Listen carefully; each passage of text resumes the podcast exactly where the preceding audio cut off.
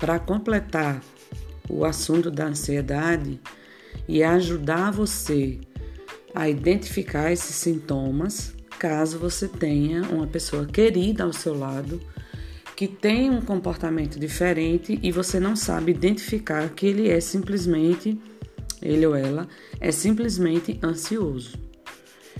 Alguns sintomas comportamentais. A pessoa tem dificuldade para falar, agitação, evitação, fuga, paralisia.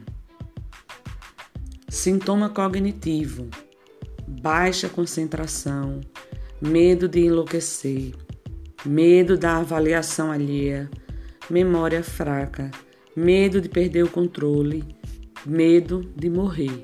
Quando não tem medo de morrer, ameaça até a vida dos outros.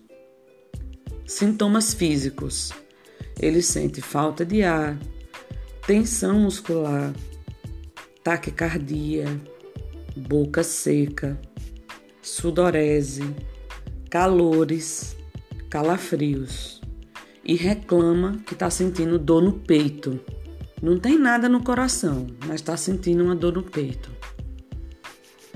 Por último, vem os sintomas emocionais, que são os piores para mim, os piores que eu percebi e convivi: nervosismo, irritado, temoroso, frustrado, tenso impaciente, dono da razão, nervoso, medroso e assustado.